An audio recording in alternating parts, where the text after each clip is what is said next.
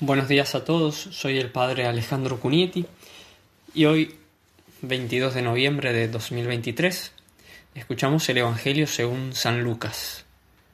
Jesús dijo una parábola porque estaba cerca de Jerusalén y la gente pensaba que el reino de Dios iba a aparecer de un momento a otro. Él les dijo, Un hombre de familia noble fue a un país lejano para recibir la investidura real y regresar enseguida. Llamó a diez de sus servidores y les entregó cien monedas de plata a cada uno diciéndoles Háganlas producir hasta que yo vuelva.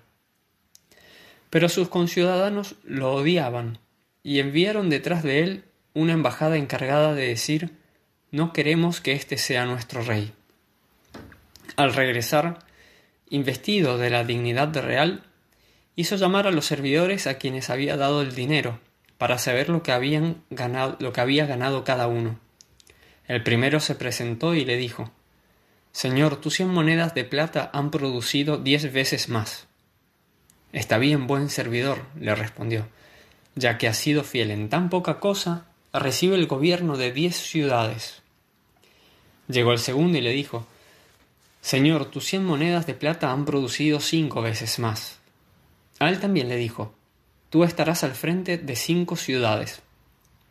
Llegó el otro y le dijo, Señor, aquí tienes tus cien monedas de plata, que guardé envueltas en un pañuelo, porque tuve miedo de ti, que eres un hombre exigente, que quieres percibir lo que no has depositado y cosechar lo que no has sembrado. Él le respondió, Yo te juzgo por tus propias palabras, mal servidor. Si sabías que soy un hombre exigente, que quiere percibir lo que no deposité y cosechar lo que no sembré, ¿por qué no entregaste mi dinero en préstamo? A mi regreso yo lo hubiera recuperado con intereses.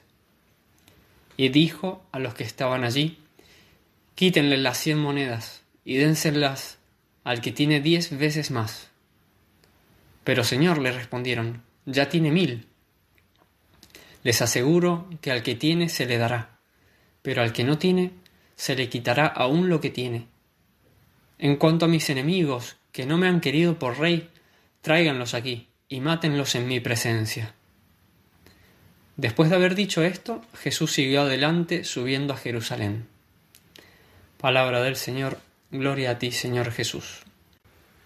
Queridos hermanos, hoy celebramos la memoria de Santa Cecilia, Virgen y Mártir, una de las santas más veneradas de la Iglesia de Roma, hasta el punto de haberse incluido su nombre en el canon romano de la misa, junto a santos tan importantes como San Juan Bautista o San Esteban y, o los santos apóstoles Matías y Bernabé. Cecilia era hija de padres nobles, pero paganos, y se había convertido a la fe más o menos a principios del siglo III. Y bajo la guía del Papa Urbano I, hizo voto de castidad, siendo todavía muy joven, consagrándose por entero a Dios como esposa de Cristo.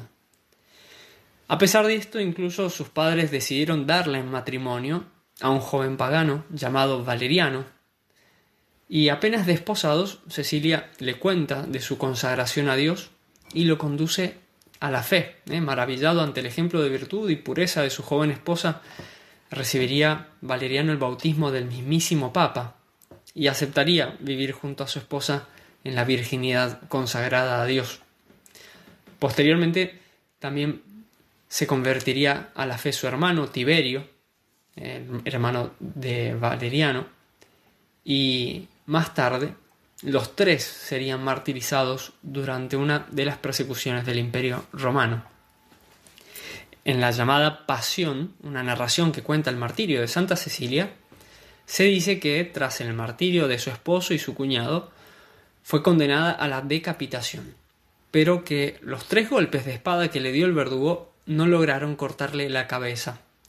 Según el relato, la santa había pedido a Dios la gracia de volver a ver al Papa Urbano antes de morir, y así fue que permaneció tres días en agonía en espera de esta visita.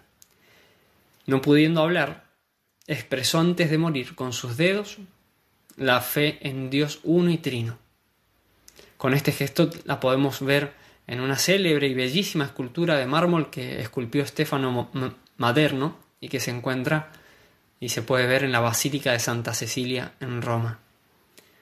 Santa Cecilia es conocida también por ser la patrona de la música, y su relación con la música nos llega también por aquel relato de su martirio que ya hemos eh, señalado, y que cuenta que durante el banquete de bodas, dice, mientras tocaban los instrumentos, Cecilia cantaba en su corazón diciendo, que mi corazón y mi cuerpo permanezcan inmaculados para que no quede confundida.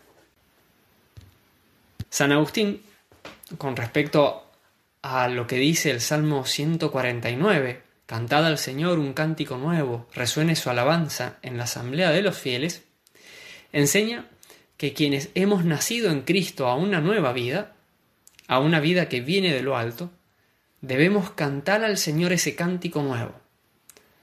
Un cántico, dice el santo doctor, es expresión de alegría y considerándolo con más atención es una expresión de amor. Por esto el que es capaz de amar la vida nueva es capaz de cantar el cántico nuevo. Cantad con la voz y con el corazón, con la boca y con vuestra conducta. Cantad al Señor un cántico nuevo. ¿Queréis alabar a Dios? Vivid de acuerdo con lo que pronuncian vuestros labios. Vosotros mismos seréis la mejor alabanza que podáis tributarle si es buena vuestra conducta. Santa Cecilia, patrona de la música, cantó este cántico nuevo del amor a Dios en su conducta pura, en su consagración virginal y en su fidelidad a Dios hasta la muerte, por el martirio. Cantaba en su corazón mientras le pedía a Dios que la preservara de toda falta en sus bodas. Y como sucede cuando se canta bien este cántico nuevo, contagió a otros a querer cantar el, el mismo cántico, llevándolos a Cristo por sus ejemplos, por sus palabras.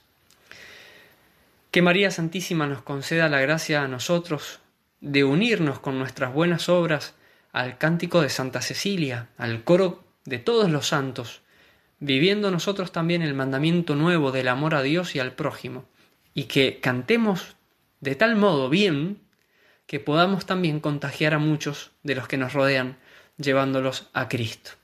Así sea.